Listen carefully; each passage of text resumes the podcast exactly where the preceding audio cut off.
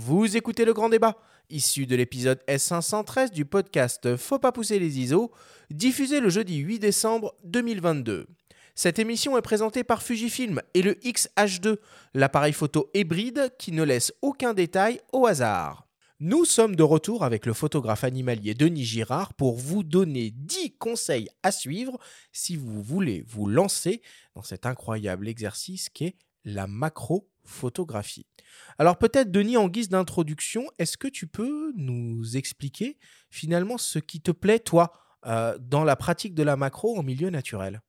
Alors, ce qui me plaît euh, dans la pratique de la macro, c'est les rencontres totalement imprévues qu'on peut faire. Mmh. Euh, bien souvent, je ne vais pas forcément chercher euh, une espèce en particulier, en particulier, mais voilà, je me promène au hasard de mes, de mes prairies, de mes forêts qui se trouvent autour de chez moi. L'objectif macro est toujours en, en, bonne place dans ma besace et j'observe le sol. Donc, je regarde souvent mes pieds. Euh, et des fois, ça ne suffit pas, donc je me couche par terre parce qu'on on verra qu'on voit beaucoup plus le monde du petit lorsqu'on est couché par terre que lorsqu'on est debout. Donc euh, voilà, c'est surtout des, rencontres un petit peu euh, hasardeuses. Après, il y a des incontournables. Les incontournables de la Haute-Savoie, comme l'Apollon, où là, il faut vraiment se rendre sur le lieu propice à cette espèce et à l'époque propice où les, où les Apollons sont de, sont de sortie. Alors attends, les Apollons, là, c'est pas les dieux grecs, hein Tu nous parles de. Alors, les Apollons, les Apollons, c'est un, des plus beaux papillons de France, un papillon euh, diurne, euh, qui, qui, évolue à, plus de 1000 mètres d'altitude en général, on trouve, en tout cas à partir de 1000 mètres d'altitude, et en Haute-Savoie, mais comme d'autres régions dans les Alpes, hein, on, peut, on en trouve de manière assez nombreuse, notamment euh, au-dessus du Grand Bornand, par exemple, pour ceux qui connaissent la station du Grand Bornand. Bon. Alors, on va essayer de faire les choses euh, dans l'ordre dans cette émission. Et Denis, on va commencer par le commencement. Euh, selon toi, qu'est-ce que la nature peut nous offrir en termes de sujets à photographier en macro? Alors, pour moi, tout est photographiable en macro dans la nature. Une fleur, un insecte, une mouche, un escargot, les nervures d'une feuille, un gros plan sur l'eau qui coule, un lichen sur une pierre, la texture de l'écorce d'un arbre, un champignon, une salamandre, une araignée sur sa toile, la rosée du matin, la seule limite, j'ai envie de dire, c'est votre imagination. Pour moi, la nature en macro, c'est dès que l'on sort de, chez soi, dans le jardin, dans un parc ou une forêt à proximité de votre domicile. Le monde du petit végétal ou animal est présent partout.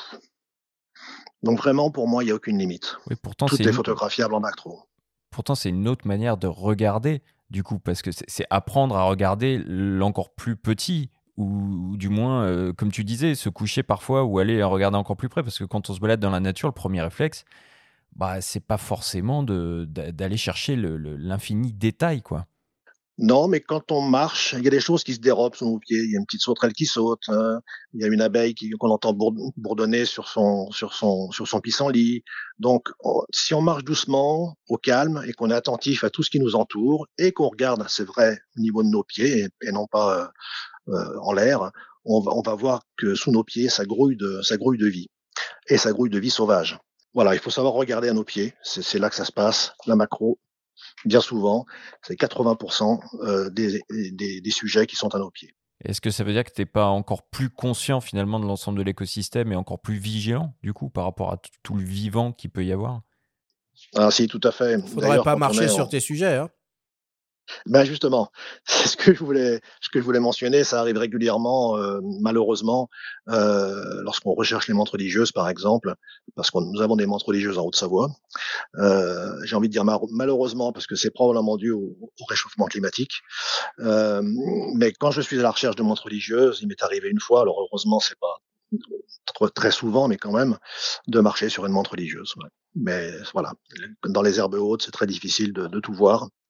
Euh, voilà, faut faire attention, c'est clair. Faut marcher doucement. Généralement, je prends un petit bâton, euh, un petit bâton pour écarter les feuilles avant de mettre mon, pied, pour écarter les herbes, avant de mettre mon, de mettre mon pied euh, sur le pas suivant. Mais voilà, des, fois, euh, quand c'est petit, quand c'est la même couleur que, le, que l'environnement, on, ne voit pas et on peut faire du mal. C'est quoi les, espèces et les, spécimens qui sont peut-être euh, les plus faciles à trouver et à photographier pour un débutant? Oh ben, une mouche, on croirait pas, mais on, on croirait pas, mais une mouche, euh, c'est très, c'est très joli. C'est très joli. Il y a des reflets euh, selon la lumière. Il y a des reflets sur les ailes. Euh, c'est aussi un petit challenge hein, parce qu'approcher une mouche, euh, c'est comme approcher, j'ai envie de dire, un, un héron euh, qui est au bord de la route. Hein, euh, dès, dès qu'on s'approche trop près, euh, le héron s'envole. Et ben là, dès qu'on s'approche trop près, la, la mouche s'envole. Donc il y a des petits challenges comme ça. Et, et, la mouche est un, même dans, dans, son domicile, sans sortir, on peut s'amuser à faire de la macro avec une mouche. Alors après, ben, dès qu'on sort dehors, on a les, les abeilles, les bourdons, les papillons à la belle saison, les libellules. Voilà, mais vraiment, euh, chacun euh, autour de chez soi ou, ou, ou dans un, un creux d'un mur ou dans une toile d'araignée. Enfin voilà, il y, a vraiment, vraiment, vraiment, c'est une source inépuisable de sujets en, en, macro.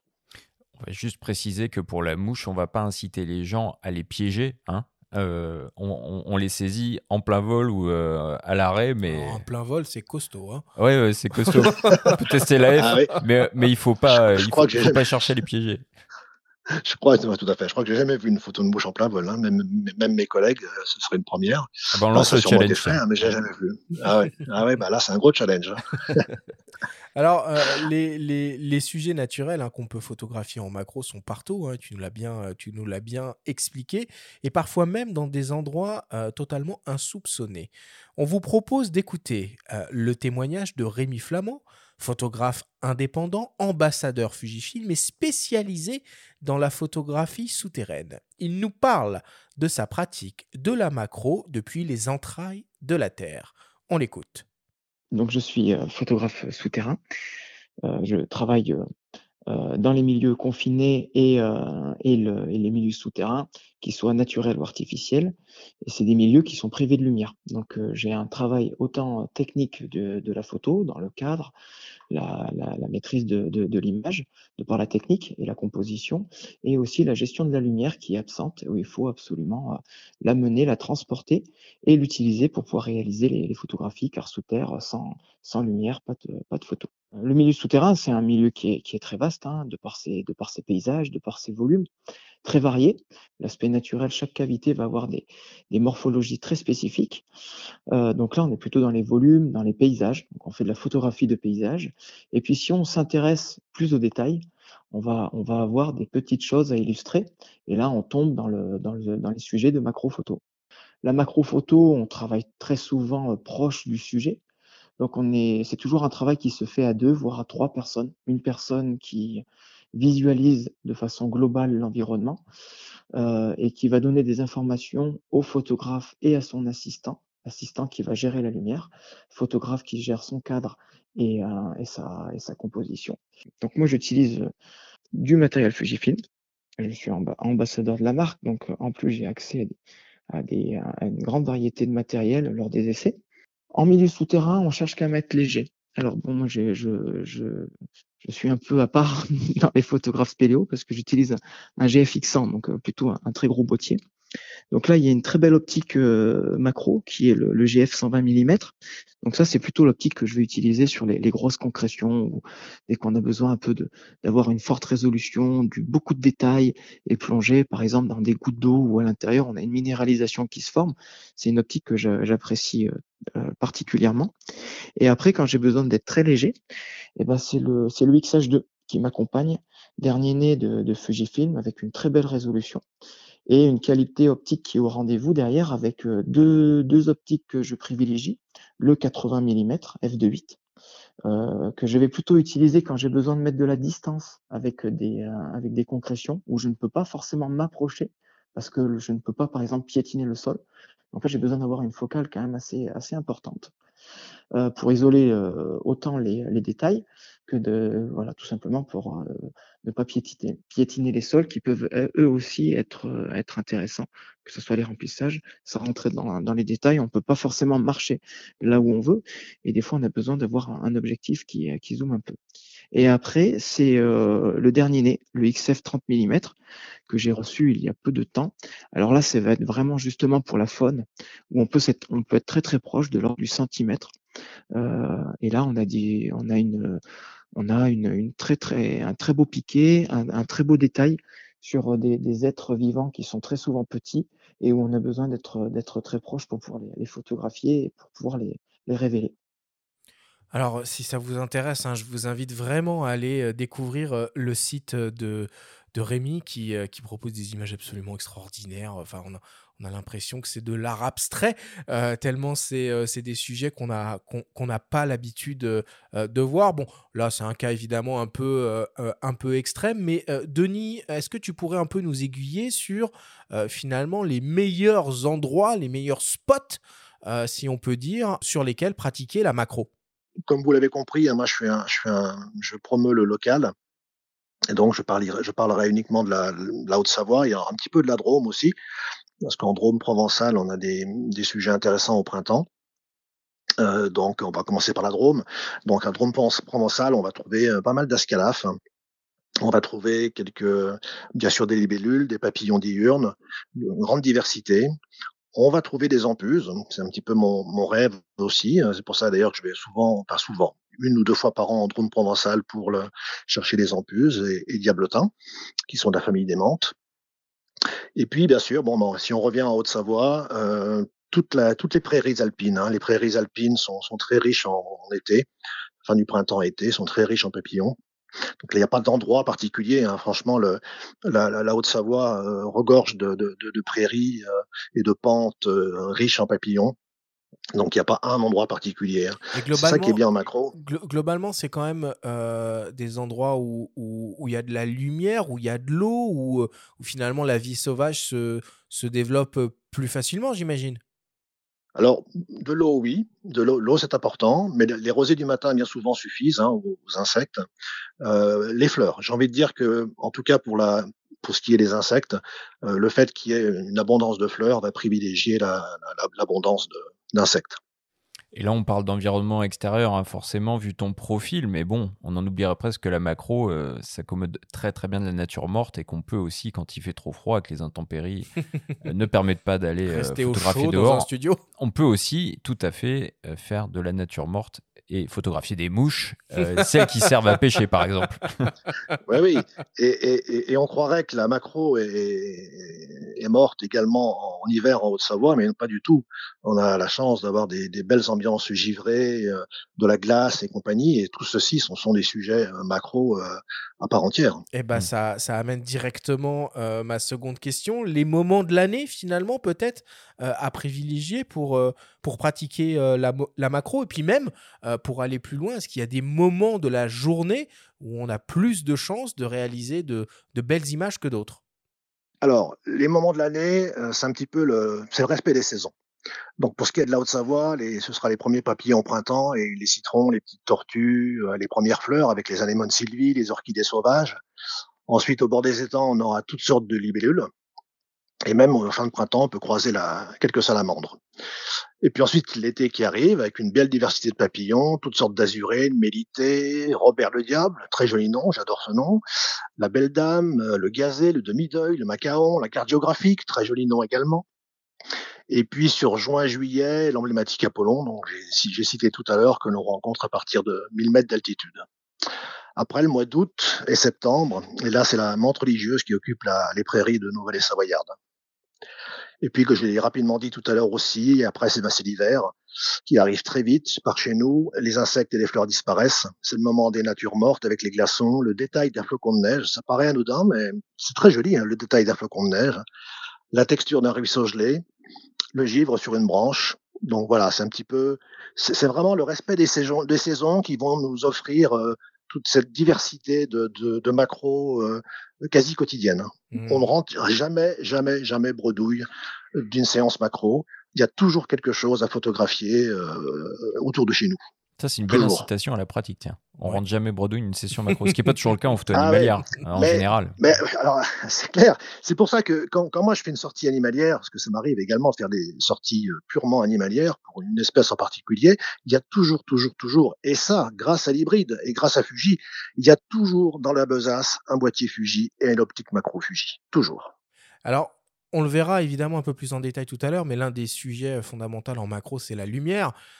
évidemment, est-ce que finalement, quand on pratique la macro dans la nature, on, respecte d'une certaine façon les, les mêmes règles que pour d'autres types de, de photographie, à savoir on va essayer de privilégier les moments de la journée où le soleil n'est pas à son zénith, donc plutôt le, le, matin et le soir, où finalement on peut arriver à faire de très belles choses à n'importe quel moment. Non, non, alors c'est un petit peu comme la photo animalière, et comme d'ailleurs j'ai envie de dire presque dans tous les domaines de la photographie, lorsque la lumière est très dure, les images seront moins belles. Donc en macro, c'est le matin et le soir. C'est presque obligatoire si on veut avoir une des lumières chaudes, des lumières douces, euh, des ombres pas trop portées. Il faut vraiment euh, privilégier le matin et le soir. Le matin un autre avantage pour la photo macro et pour les insectes, c'est qu'ils sont encore un petit peu endormis. Bien souvent, les papillons et les libellules ont les ailes mouillées et euh, c'est le moment idéal pour s'en approcher euh, et faire quelques images. Avec le reflet des gouttelettes sur les ailes, c'est du pur bonheur.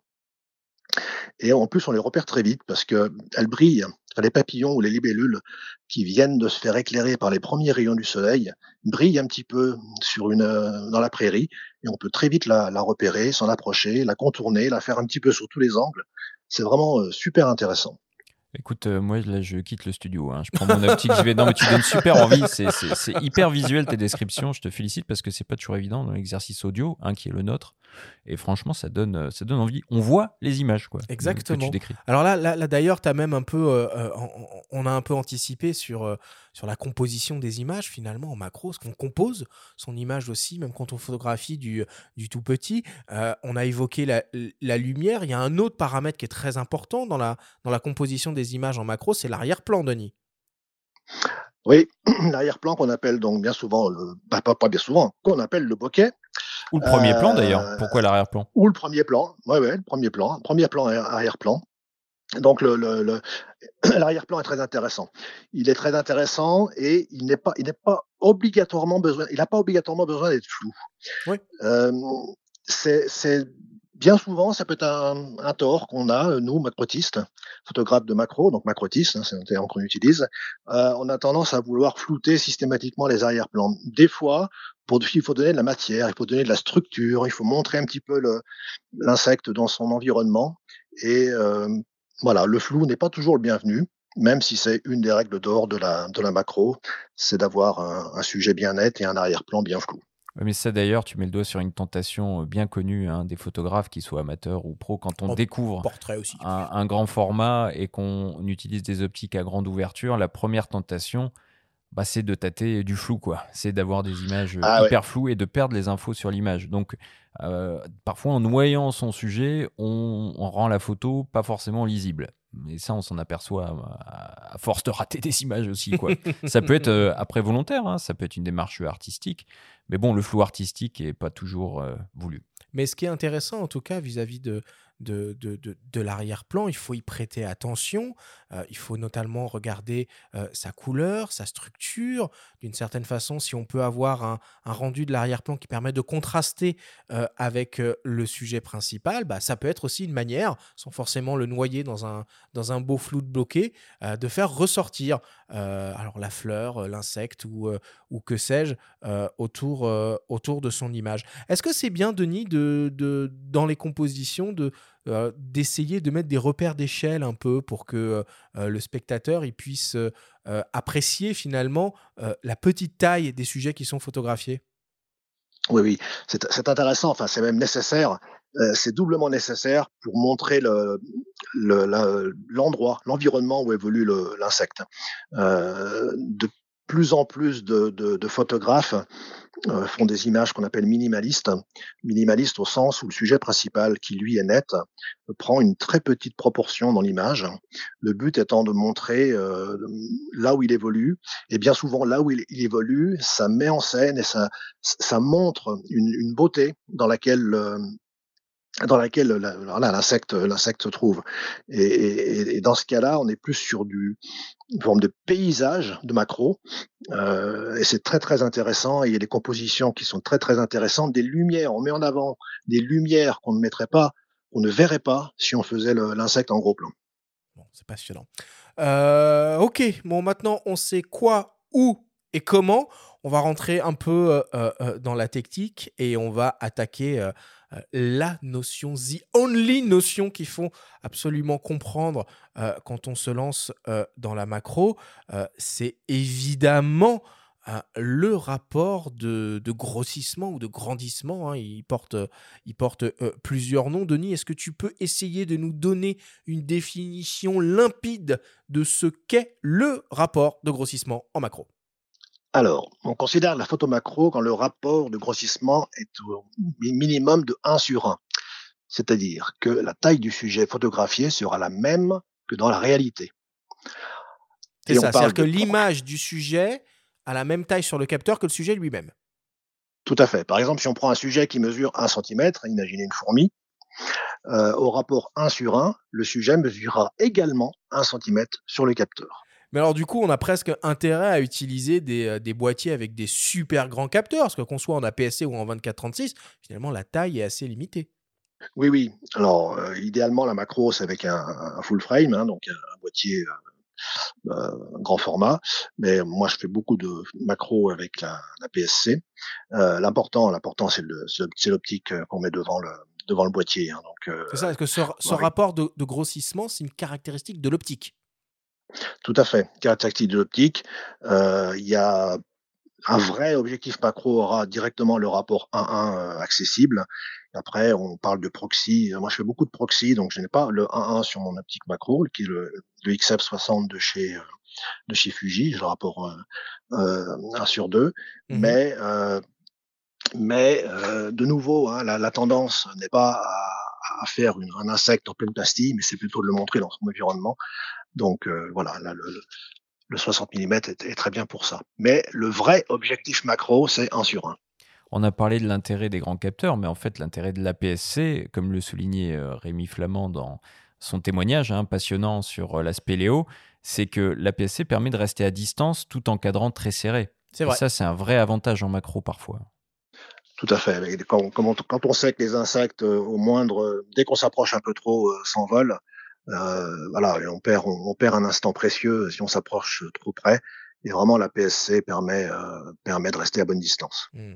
Alors, donc, on a les objectifs macro qui proposent des rapports 1 pour 1. Euh, par exemple, hein, le, dernier Fujinon XF 30 mm f2.8 R LM WR macro. À tes souhaits. offre ce rapport 1 euh, pour 1 et euh, offre aussi une distance minimale de mise au point de 10 cm. Quand on est en dessous de ce rapport 1 pour 1, on entre d'une certaine façon dans le domaine de la proxy photographie. Alors là, il y a des focales fixes évidemment, mais aussi des zooms. Euh, on peut citer par exemple Tamron qui s'est fait quand même une spécialité ces dernières années de proposer sur ses zooms des distances de mise au point euh, euh, très proches et des rapports de, grandissement généreux. Et une série de focales fixes aussi où ils ont un rapport 1-2. Toute une série de focales fixes en, montureux chez Tamron où ils ont, ils ont ce rapport qui est, qui est assez saisissant. Pour le coup. Donc je vous donne un exemple, hein. par exemple le 28-75 mm f2.8 G2 qui est proposé en monture euh, Sony E, lui il offre un rapport de grossissement de 0,37 fois. Et après on a euh, peut-être même la catégorie des super macros qui sont des objectifs qui proposent des rapports de grossissement supérieurs au 1 pour 1. Je donne un exemple, le Canon RF 100 mm f2.8 L Macro IS USM qui propose un rapport de 1,37 4 fois pour une distance minimale de mise au point de 26 cm. C'est cool à utiliser ce genre d'objectif, Denis? Oui, c'est cool, mais alors bien souvent, ces objectifs sont, un petit, ces objectifs sont petit peu lourds, on va dire. Ils sont un petit peu lourds. Euh, et puis, il faut bien maîtriser euh, la mise au point parce que là, on est, on est sur du fort grossissement et, la, voilà, la mise au point et la profondeur de champ, dont on parlera un petit peu plus tard, est vraiment euh, très importante et il faut bien maîtriser cette partie-là technique pour euh, faire une belle image. C'est là peut-être que tu sens une différence en utilisant l'hybride, notamment au niveau de la stabilisation intégrée, parce que la stab dans les boîtiers, c'est un truc qui n'y avait pas forcément en réflexe, en tout cas pas chez Canon, Nikon et d'autres, Pentax l'a toujours fait, mais c'est un vrai avantage maintenant de l'hybride qui permet d'utiliser des longues focales avec des très hautes définitions aussi, sans trembler entre guillemets. Oui, tout à fait. La stabilisation, hein, c'est un, des points euh, un des points majeurs pour réussir une, une, belle photo macro. On est souvent on, en parlera peut-être encore tout à l'heure, mais on est souvent dans des positions qui ne sont pas euh, idéales. Hein. on est inconfortable, on est, on est, on se contorsionne par terre, même si avec les hybrides, on fait, ça fait beaucoup d'efforts maintenant. Enfin, on est plus, on est plus souple avec les hybrides, mais ça reste quand même, euh, on est accroupi, on, on, se baisse, on se contorsionne, et, franchement, on n'est pas toujours euh, dans une position idéale pour appuyer sur le sur le déclencheur. Mmh. Et le fait d'avoir des du matériel stabilisé va, va compenser notre flou de bouger au moment de la prise de vue, ça c'est sûr. Mmh. Bon, en tout cas, s'il y a un truc qu'il faut bien comprendre, c'est que pour obtenir, pour exploiter d'une certaine façon le, le, le, maximum du potentiel d'une optique vis-à-vis de son rapport de, de grossissement, il faut évidemment se mettre à la distance minimale de mise au point et dans le cas d'un zoom, se mettre à la focale la plus large qui procure généralement la plus faible distance minimale de mise au point. Ok, donc là on a bien compris ce qu'était le rapport de grandissement. Maintenant, on va voir qu'il y a énormément de choix euh, en termes d'optique euh, spécialement conçus pour, euh, pour la macro. Denis, c'est quoi les paramètres à prendre en compte quand on choisit une optique macro? Alors bon, bah, le rapport de grossissement, ça on vient, on vient d'en parler. Ensuite, il y a la, focale. Donc, il existe deux grands, il existe des grands angles type macro, le 35 mm, on en a parlé par exemple, le dernier chez Fuji. On a ensuite des optiques plutôt standards euh, comme les 50 mm et les classiques et populaires 80 ou 90 mm qui, ont longtemps été considérés comme la focale standard en macrophotographie. Et puis enfin les, les téléobjectifs, 850 mm. Donc j'ai envie de dire que pour savoir quelle focale prendre, ça va dépendre un petit peu de ce que l'on veut faire en macro si on n'est pas trop intéressé par des insectes, par des sujets, euh, mais uniquement par des sujets statiques ou mobiles, la nature morte par exemple, on, on va pouvoir privilégier un 35 mm ou un 50 mm.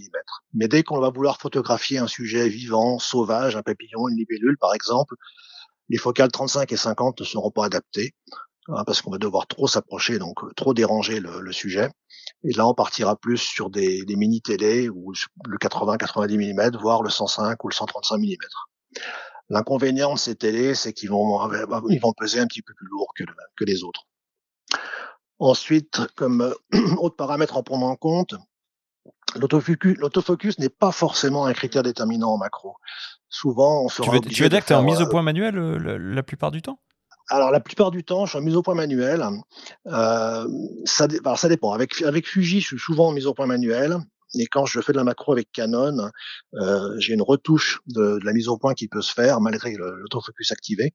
Donc ça, c'est intéressant. Donc en mode one shot, on peut faire la, une première map avec le, la F, et derrière, on peut affiner la mise au point en, retouchant la mise au point manuellement avec l'optique. Ça, c'est ça, c'est très intéressant, et ça demande peu de manipulation. Mmh. Mais la F, généralement, notamment plus on est prêt, plus la F va, va patiner il va chercher son sujet, il va faire des allers-retours avant de, avant de faire la mise au point sur le, sur le sujet principal. Alors quand on est à bonne distance, qu'on fait de la proxy, euh, la F, ouais, il n'y a pas de problème, il fonctionnera bien. Hein. Mais dès qu'on est à, à, quelques dizaines de centimètres, la F, il, va, il, risque, il risque de patiner et on va perdre notre temps. Mais là, il y a peut-être un, petit conseil pratique à donner à nos auditeurs, c'est qu'on a parlé de rapport de grossissement. Là, on parle de mise au point. Il y a souvent des commutateurs euh, de mise au point, c'est-à-dire soit faire la mise au point sur l'infini ou faire la mise au point sur une distance, une plage plus courte qui va rendre l'autofocus plus performant aussi. Et ça, c'est c'est souvent important. Oui, tout à fait. Ces plages de mise au point vont restreindre la mise au point mini à la mise au point maxi. Et ça, c'est super intéressant. Euh, je l'utilise effectivement pas assez souvent. Je suis souvent sur le, le, réglage full, hein, c'est-à-dire où j'utilise les deux extrémités de la mise au point de, de l'appareil, de l'objectif. Mais de, de, d'utiliser ces, ces, échelles intermédiaires, ouais, ce serait très, très, très, intéressant. Un autre paramètre, on a parlé tout à l'heure, bah, c'est la stabilisation. Hein, c'est clair qu'on aura plus de chances de faire de belles images nettes, piquées, avec une optique stabilisée, voire même avec un boîtier stabilisé. On peut combiner les deux. Donc voilà, c'est un petit peu tous ces paramètres-là qu'il faut prendre en compte pour choisir son, objectif euh, macro. J'aurais envie de dire que moi, je privilégierais les focales fixes. Euh, pour moi, c'est un choix plus judicieux, plus économique, hein, et en général, les focales fixes, et ça, ça vaut également en photo animalière, sont de meilleure qualité que les zooms. Alors ça, c'est un débat qu'on n'ouvrira pas ici. Parce qu'on n'est pas forcément d'accord. Enfin, moi, je suis pas tout à fait d'accord. Il y a, de, plus en plus d'exceptions en hybride. mais, mais je, alors, ok, je me tais, je me tais, je me tais. Je pars faire de la macro, je l'ai dit, je suis encore là, pardon. En tout cas, tu as raison. En tout cas, ce qui est intéressant, en tout cas, ce qui est intéressant, c'est qu'il y a vraiment du choix hein, dans, toutes les, euh, dans toutes les montures hybrides. Alors en monture Fujifilm X, il y a ce nouveau 30 mm de 8, euh, rapport 1 sur 1. Il y a aussi un 60 mm de 4 et un 80 mm f de 8. Chez Canon en monture RF, on a un 100 mm, un 24 mm et un 35 mm. Chez Nikon en monture Z, on a un 105 mm et un 50 mm. Chez Sony, on a un 90 mm de 8 et un 50 mm f de 8. En monture L, bah, on a le, Sigma 105 mm f de 8 qui est, qui est très réputé. Et dans l'univers du micro 4 tiers, on a des choses chez Lumix avec un, 30 mm de 8, chez Leica X Lumix avec un 45 mm de 8 et chez Olympus slash OM System OM Solution un 30 mm f3.5 et un 60 mm f2.8. Donc ça c'est quand même c'est quand même super chouette de savoir que on a des optiques modernes disponibles dans toutes les montures hybrides. Mais évidemment, ça ne s'arrête pas là, puisqu'on a aussi tous les constructeurs tierces qui proposent des objectifs euh, euh, macro qui sont généralement en mise au point euh, manuel. Et l'un d'entre eux, eh ben, c'est l'AOA qui a une gamme assez, assez extraordinaire d'optique, d'optique macro déclinée dans plein de montures. Et parmi tous ces objectifs, il y en a un qui est absolument unique. C'est un grand angle, un 24 mm. Bon, il n'est pas très lumineux, hein, il, ouvre, à f14, mais il offre un rapport de grandissement de deux fois. Je vous propose d'écouter Marc Rabuto, euh, le chef produit photo de Digitaccess, nous parler de cet objectif absolument extraordinaire.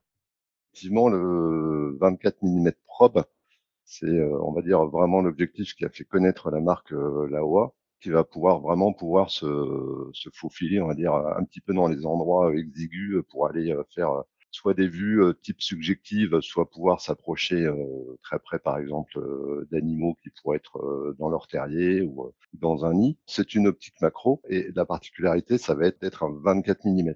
Donc, on va à la fois avoir un angle de champ large, une distance de mise au point très courte et cette conception tubulaire qui va pouvoir permettre de pouvoir vraiment aller se faufiler n'importe où. Quand on est sur une optique qui est très longue et avec un diamètre faible, la première problématique, ça va être le manque de lumière. Donc pour ça, le constructeur a intégré en fait un petit ring LED donc assez petit tout au bout de, de, de, son objectif. On va dire c'est c'est une aide hein, effectivement. si on veut avoir vraiment un éclairage de qualité, il faudra venir le compléter cet objectif a, j'allais dire, initialement euh, été plutôt lancé pour la photo. Et aujourd'hui, euh, son usage, euh, dès que c'est sorti, en fait, c'est vraiment les vidéastes qui, le, qui se le sont appropriés. Sans vous en rendre compte, en fait, vous regardez beaucoup de publicités qui sont réalisées avec, avec cet objectif, que ce soit quand vous avez des, des survols ou des passages entre des, tranches de fromage et de, et de, et de pain pour des, des burgers, ou quand vous avez un vol, vous avez l'impression de, passer au-dessus d'un écran de, de, smartphone. tout ça, ce sont des, prises de vue qui sont faites vraiment à très faible distance, mais avec un grand angle de champ. Donc là, il n'y a pas de doute possible. Effectivement, c'est réalisé avec, avec l'objectif là-haut. Alors, Denis, il y a encore une autre solution hein, finalement pour faire, pour faire de la macro, et ce avec n'importe quel type d'objectif. On peut utiliser ce qu'on appelle des bonnettes ou des bagues c'est ça? Oui, oui, tout à fait. Les bagues à c'est vraiment l'accessoire, j'ai envie de dire, le plus économique lorsqu'on ne possède pas un objectif macro pour s'adonner à, la macro, hein, faire ses premiers essais. L'avantage de la bague donc, bah, c'est son prix et puis, il n'y a, pas de lentilles à l'intérieur, donc on n'a pas de perte de qualité. Hein, on profite pleinement des, qualités de, d'optique. on conserve tous les automatismes, l'AF, mesure de la, mesure de la lumière, du boîtier. voilà. Et puis pour voilà, franchement, pour moins de 50 euros, hein, vous pouvez avoir un jeu de, de, trois bagues, trois bagues à longe. Il y a différentes marques qui proposent ça dans différentes montures. Et c'est vraiment un très très bon, euh, très bon, accessoire pour commencer la photo macro. Il y a des bonnettes aussi hein, qui sont parfois fournies avec des objectifs. Je pense à un Voigtlander 40 mm, j'en parlais la semaine dernière dans l'émission, 40 mm f2, à l'époque pour réflexe Nikon, qui est fourni avec une petite bonnette qui augmente le grossissement de l'optique. Donc on n'est pas dans la macro, on est dans de la proxy mais c'est un petit morceau de verre supplémentaire qui permet d'aller plus près. Et je voudrais juste ajouter une chose par rapport au témoignage de, Marc euh, Rabuto, parce que le, 24 mm de la OA Probe, il est, vraiment euh, étonnant, hein, il est singulier. Il permet aussi autre chose qui est très important en macro, c'est qu'il est étanche. Il permet d'aller euh, dans des verres d'eau, il permet d'aller dans des, aquariums, des milieux tropicaux, d'aller au milieu des feuillages, etc. Et c'est peut-être une des caractéristiques au moment de choisir son optique macro dont on n'a pas euh, parlé mais qui est importante, c'est qu'elle soit à l'épreuve des intempéries. Euh, mmh, c'est le sigle WR euh, chez, chez, Fuji ou chez d'autres d'ailleurs. et c'est un paramètre qui est quand même hyper important. Bon, maintenant qu'on y voit un petit peu plus clair dans ce, dans ce champ des possibilités optique pour faire, euh, pour faire de la macro. On va parler un peu des, des, accessoires. Denis, est-ce qu'il y a des, des must-have incontournables qu'il faut toujours avoir avec soi quand on, quand on veut faire de la macro dans la nature? Alors là, je vais pas faire plaisir aux, puristes. Oh là là. Euh, la plupart de mes copains macrotistes vous, vous diront que le petit flash additionnel est indispensable, que le réflecteur de lumière pour bien exposer son sujet est un gros plus, que prendre un trépied ou un monopode assurera une image bien piquée, bien nette, et ils ont raison. Mais si on veut se faire plaisir, partir léger le matin et ne pas être déçu d'avoir fait tomber une jolie libellule avec sa rosée du matin en montant le trépied, c'est du vécu, alors votre seul objectif macro accompagné de votre sens de l'observation et de votre créativité suffira largement vous serez plus réactif, plus libre de vos mouvements. Voilà, vous pouvez, vous pourrez mieux tourner autour de votre sujet, chose que l'on fait très très souvent en macro pour avoir différents points de vue et différentes perspectives. C'est un petit peu ma démarche lorsqu'on veut démarrer en macro. Euh, commencer par s'alourdir d'accessoires, ne pas maîtriser les accessoires que l'on va prendre, on va euh, très vite se perdre dans, tout ça et, être déçu euh, dans notre première pratique en, macro. Donc j'ai vraiment envie de passer comme message pour commencer la macro, il faut la commencer simplement et légèrement. Eh ben écoute, euh, je n'aurais pas mieux dit. C'est les mêmes conseils qu'on donne souvent en vidéo. Hein. Franchement, euh, quand c'est argumenté comme ça, pour moi, ça me va. Oui, puis non, mais finalement, l'argument, il est simple, c'est s'alléger en matériel pour alléger l'esprit. Finalement, c'est photographier l'esprit libre. On, on, donne souvent ça quand on parle de la vidéo. Euh, on nous demande souvent euh, quel conseil donnerez-vous? Ben, Dans un premier temps, vous occupez pas forcément trop du son, vous occupez pas de ci, de ça, tel accessoire. Filmez et, et allez-y. quoi. C'est comme ça qu'on apprend. Hein. Bon, alors on avance, on continue. on va parler de autofocus et de profondeur de champ. Parce que s'il y a bien un paramètre qui est délicat euh, à gérer en macro, c'est celui, euh, celui de la mise au point, euh, puisque finalement, la profondeur de champ, donc la zone de votre sujet qui sera restituée comme net sur votre image, dépend en partie de trois paramètres que sont la distance minimale, la distance de mise au point, l'ouverture et la taille du capteur. Je vais vous donner un exemple très simple. Si on utilise par exemple un 100 mm f2.8, ok? Euh, avec une mise au point minimale de 60 cm sur un boîtier équipé d'un capteur 24-36. La profondeur de champ est de 6 mm seulement. Et accrochez-vous, si on réalise la même photo à 30 cm de mise au point, la profondeur de champ ne devient plus que de 1 mm. Donc elle doit être extrêmement précise au niveau de la mise au point pour pouvoir euh, bah, rendre net ce qu'on a envie de voir naître sur, sur son sujet. Toi, Denis, tu as de l'expérience euh, avec du matériel Fuji et Canon. Euh, on l'a déjà un peu évoqué tout à l'heure. L'autofocus, ça y va pour ce genre de, de configuration où on oublie totalement et on est clairement en mise au point manuelle tout le temps? Non, non, alors ça dépend du, ça dépend du couple boîtier euh, objectif hein, et des performances de la F de, ce couple. Euh, chez Canon, hein, comme, je disais, tout à l'heure, euh, je vais d'abord faire une prémise au point avec la F et ensuite retoucher, retoucher manuellement. Et puis chez Fuji, j'ai trouvé que grâce à l'écran, j'avais un confort de, de, mise au point qui était, qui était intéressant avec une mise au point directe manuelle. voilà, il n'y a pas vraiment de, de règles, ça va dépendre du matériel. Ça va dépendre du matériel qu'on a entre les mains. Euh, voilà, c'est vraiment dépendant du matériel pour moi.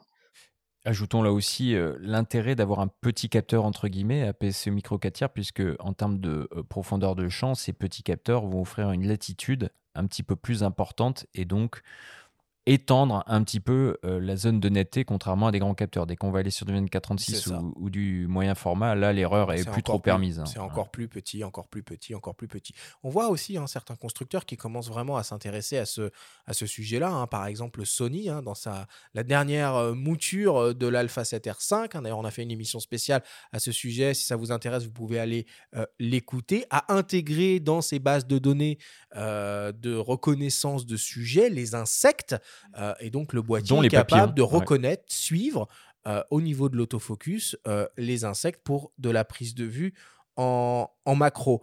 c'est quoi le plus difficile à faire, Denis, finalement? Parce que j'ai la sensation quand même qu'en macro, notre ennemi principal, c'est le temps de pause finalement, puisqu'on est très proche des sujets, c'est des sujets qui bougent.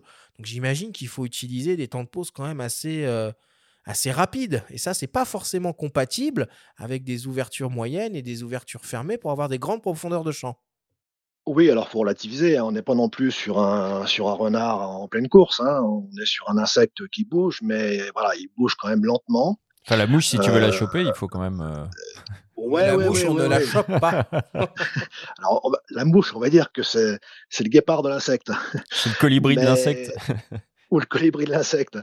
Euh, non, mais à part, à part euh, lorsqu'il y a beaucoup de vent euh, en extérieur, où là c'est compliqué de, de, mais déjà c'est compliqué de faire la mise au point, mais c'est déjà compliqué de cadrer quand il y a beaucoup de vent en, macro. c'est même pour une fleur qui, qui, est censée ne pas bouger, euh, c'est la galère. C'est la galère. Euh, bien souvent, les, sorties macro euh, qu'on prévoit quelques jours à l'avance, on se lève le matin, on voit qu'il y a du vent, on n'y va pas, on change de sujet, on abandonne la macro. L'ennemi de la macro, du macrotiste, c'est le, vent. Hein, franchement, et on fait pas grand chose. Donc voilà, oui, les temps de pause, les temps de pause. Effectivement, il faut avoir des temps de pause assez rapides pour pour figer le figer le peu de mouvement qu'il peut y avoir, mais euh, encore, une fois, s'il n'y a pas de vent, on peut faire des images piquées, nettes, au, 1 trentième de seconde, au 1 soixantième de seconde, sans, problème. Et là, les stabilisations de, de, des optiques et ou du, boîtier vont, vont, nous aider. Hein. Bon, moi j'adore Denis parce que tous les problèmes qu'on lève, il dit non mais les gars, eh, c'est pas un problème, on redescend, tout va bien, on se met au 30e ou au 60e, on y arrive très bien. Il faut juste avoir son optique avec ça par contre. Hein. c'est ce que je retiens jusque là aussi, c'est dans sa besace, il faut partir avec son optique macro. Mais moi je le fais pas tout le temps. et ma prochaine sortie euh, en nature, je mets l'optique macro quoi qu'il arrive. Parce que souvent moi je pars, je me dis, je vais faire de la macro. Ce que dit Denis, c'est hyper intéressant. C'est non, il va y avoir toujours de la macro à faire. C'est ça. Toujours, toujours, toujours, toujours. Même en hiver, un, lac gelé, une branche givrée. Euh, euh, on est là pour de l'hermine, mais en même temps, on est là pour euh, le paysage, pour une belle feuille qui est prise dans le, pris dans la glace. franchement, il y en a pour tous les goûts et toutes les saisons. Mmh. Et puis d'ailleurs, moi, je précise juste une, une petite chose vis-à-vis de ces, de ces optiques macro conçues pour cet exercice-là, c'est qu'elles sont aussi tout à fait capable de faire de magnifiques portraits. Et moi, personnellement, sur mon PNF légendaire, euh, j'ai une optique macro que j'utilise principalement euh, pour réaliser euh, des portraits. Mais je n'ouvre pas plus le débat, j'ai passé l'information du PNF. quoi qu'il en soit, quoi qu'il en soit, il existe aussi une, une, technique qui permet justement en macro de pouvoir avoir une profondeur de champ maximale, quasiment totale sur son sujet et de pouvoir avoir bah, du, du, du, bout de l'antenne au premier plan jusqu'à la fin de la queue de l'insecte parfaitement net sur une seule et même image. alors, pour réussir à, faire ça, parce que les lois de la physique optique nous en empêchent au moment de la prise de vue, en tout cas en une seule photo, on utilise ce qu'on appelle la technique du focus stacking. On vous propose d'écouter Volker Gilbert nous parler de ce procédé assez techniques, mais qui permettent de réaliser des images exceptionnelles. Alors, il s'agit effectivement d'une technique pour euh, euh, résoudre en fait un problème euh, qu'on a habituellement en macro, c'est-à-dire on n'a qu'une profondeur de champ en fait qui se mesure en quelques millimètres au lieu de centimètres ou de mètres. Donc le problème, c'est effectivement de, de, pouvoir couvrir notre sujet en fait sur tous les plans, sur tous les détails. Pour cela, on utilise simplement une technique qui consiste à faire plusieurs photos en fait avec une mise au point décalée et ensuite de monter les photos dans un logiciel pour n'en faire qu'une seule. Alors généralement, en fait, déjà, en fait, d'une part, il faudrait stabiliser l'appareil photo, donc on utilise un trépied. Généralement, on travaille en mode manuel pour l'exposition et pour la mise au point. Et là, à ce moment-là, en fait, on va utiliser de préférence en fait un, rail de mise au point. Il, s'agit effectivement euh, d'un petit dispositif qui permet de d'effectuer une mise au point très très fine, euh, qui décale effectivement l'appareil très très finement dans des incréments de quelques millimètres ou alors de millimètres, euh, sans que la, taille apparente de notre sujet change dans le viseur. Et donc le nombre d'images dépend évidemment de notre sujet, de, sa taille et surtout de l'ouverture qu'on utilise. Donc, euh, donc, de préférence, on utilise une ouverture moyenne pour éviter d'une part en fait la diffraction, c'est-à-dire euh, une, diminution de la netteté en fait lorsqu'on utilise une, petite ouverture et euh, pour maximiser aussi la, profondeur de champ. Alors il, il existe d'une part en fait des logiciels spécialisés de manière générale, je ne, les utilise pas. En fait, j'utilise plutôt un logiciel tel que Photoshop ou alors Affinity Photo. Et, euh, on utilise effectivement le, mode d'empilement euh, dans le logiciel pour euh, ensuite superposer les images. Bon, ça paraît un peu compliqué comme ça, mais si ça vous intéresse, hein, je vous invite vraiment à, à essayer parce que les résultats sont assez, euh, sont assez extraordinaires. Euh, quoi qu'il en soit, on le comprend bien, pour pouvoir réaliser euh, une photo en macro avec cette technique du focus stacking, il faut un sujet qui est totalement immobile. Denis, on est d'accord que c'est impossible à faire sur le terrain, ça? Ouais, tout à fait. Je me suis jamais essayé à ça sur le terrain, mais parce que je sais que techniquement je n'y arriverai pas, euh, de par le sujet qui est qui qui qui, est, qui malgré tout est, est vivant. Donc euh, pas, malgré tout, mais il est vivant et forcément à un moment donné de la de la séance, il, va bouger ou il va y avoir un petit un petit filet de vent qui va venir faire bouger l'herbe. Donc euh, pour moi c'est impossible sur le terrain. Bah, ça dépend. on peut le faire du coup sur une feuille. Euh, tu parlais d'une feuille euh, prise dans la glace, par exemple. Ça, on peut tout à fait le faire. Une nature morte, quoi. Une nature morte. et on, va, obtenir euh, une image qui, par définition, paraît surnaturelle puisqu'elle sera nette de bout en bout. C'est ça qui est spectaculaire avec cette mm. technique-là, tout en gardant la même échelle. Donc, on aura une photo 1 sur 1, mais nette de bout en bout. Donc, c'est assez spectaculaire. C'est un rendu particulier, ma foi, mais qui a ses adeptes. Et là encore, on est dans de la computational photography, puisque euh, les résultats ne sont pas visibles directement euh, sur l'appareil. Il faut passer par un logiciel, comme l'a dit l'excellent euh, Volker, comme d'habitude. Et il y a des logiciels spécialisés, l'Icon Focus notamment, qui le font, ou les logiciels maison. J'ai testé récemment sur le XT5 de Fuji et sur le Canon R6 Mark II. Donc, c'est des, des fonctions qu'il y a dans les derniers boîtiers hein, qui, qui, sont, qui sont en vogue là. On peut choisir entre, par exemple, je sais pas moi, 5, 6 images jusqu'à 100, voire plus. On peut assembler vraiment autant d'images qu'on souhaite pour un rendu le plus euh, euh, riche en détails euh, possible. Donc, c'est assez, assez probant. Ça me fait penser, tu sais, de ces histoires de photographie computationnelle, c'est comme ça qu'on dit? tu sais, cet appareil-là, le Litro, tu te rappelles ah de, ce, de, ce truc-là ah bah, Un boîtier qui permettait justement de faire la mise au point après euh, la prise de vue. Alors, c'était un truc de dingue, hein, ce machin. Oui, et le post-focus, qui est une fonction qu'on trouve sur les boîtiers Lumix, euh, les TZ, euh, certains bridges compacts, qui permettent d'ajuster la mise au point une fois la photo effectuée, directement sur l'appareil. C'est assez ludique et ça marche plutôt pas mal. Bon, allez, on continue, on s'approche de la fin. Denis, quels conseils pratiques est-ce que tu pourrais nous donner euh, pour réussir à photographier des animaux sauvages en macro? Est-ce que pour des insectes, on fait aussi des affûts? Oh oui, oui, oui, il n'y a pas de, a pas de raison qu'on n'en fasse pas. Euh, une araignée qui vient de rentrer dans son, trou, euh, ou un criquet qui vient de rentrer dans son trou également, peut, on peut affûter puis attendre qu'il ressorte. Hein. Donc, une salamandre aussi qui rentre sous un, dans un creux d'une vieille souche. à un moment donné, elle va ressortir. Donc oui, oui, on peut affûter. les conseils pratiques, on en a déjà parlé un, petit peu.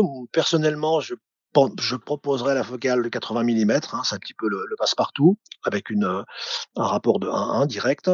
mais quand tu dis ça, pardonne-moi, quand tu dis ça, tu parles en plein format ou parce que, par exemple, au catalogue notamment de Fuji, il y en a des 80 mm, mais il faut multiplier par un 5 dans ce cas pour trouver l'équivalent 24 alors, 80 mm en plein format, c'est-à-dire le, 60, le 60 mm de XF de chez Fuji qui nous donne un 90, sauf erreur. Voilà, ça c'est un bon. Euh, donc 60, 60 sur la, PS, 60 mm sur la PSC ou 80-90 sur le plein format.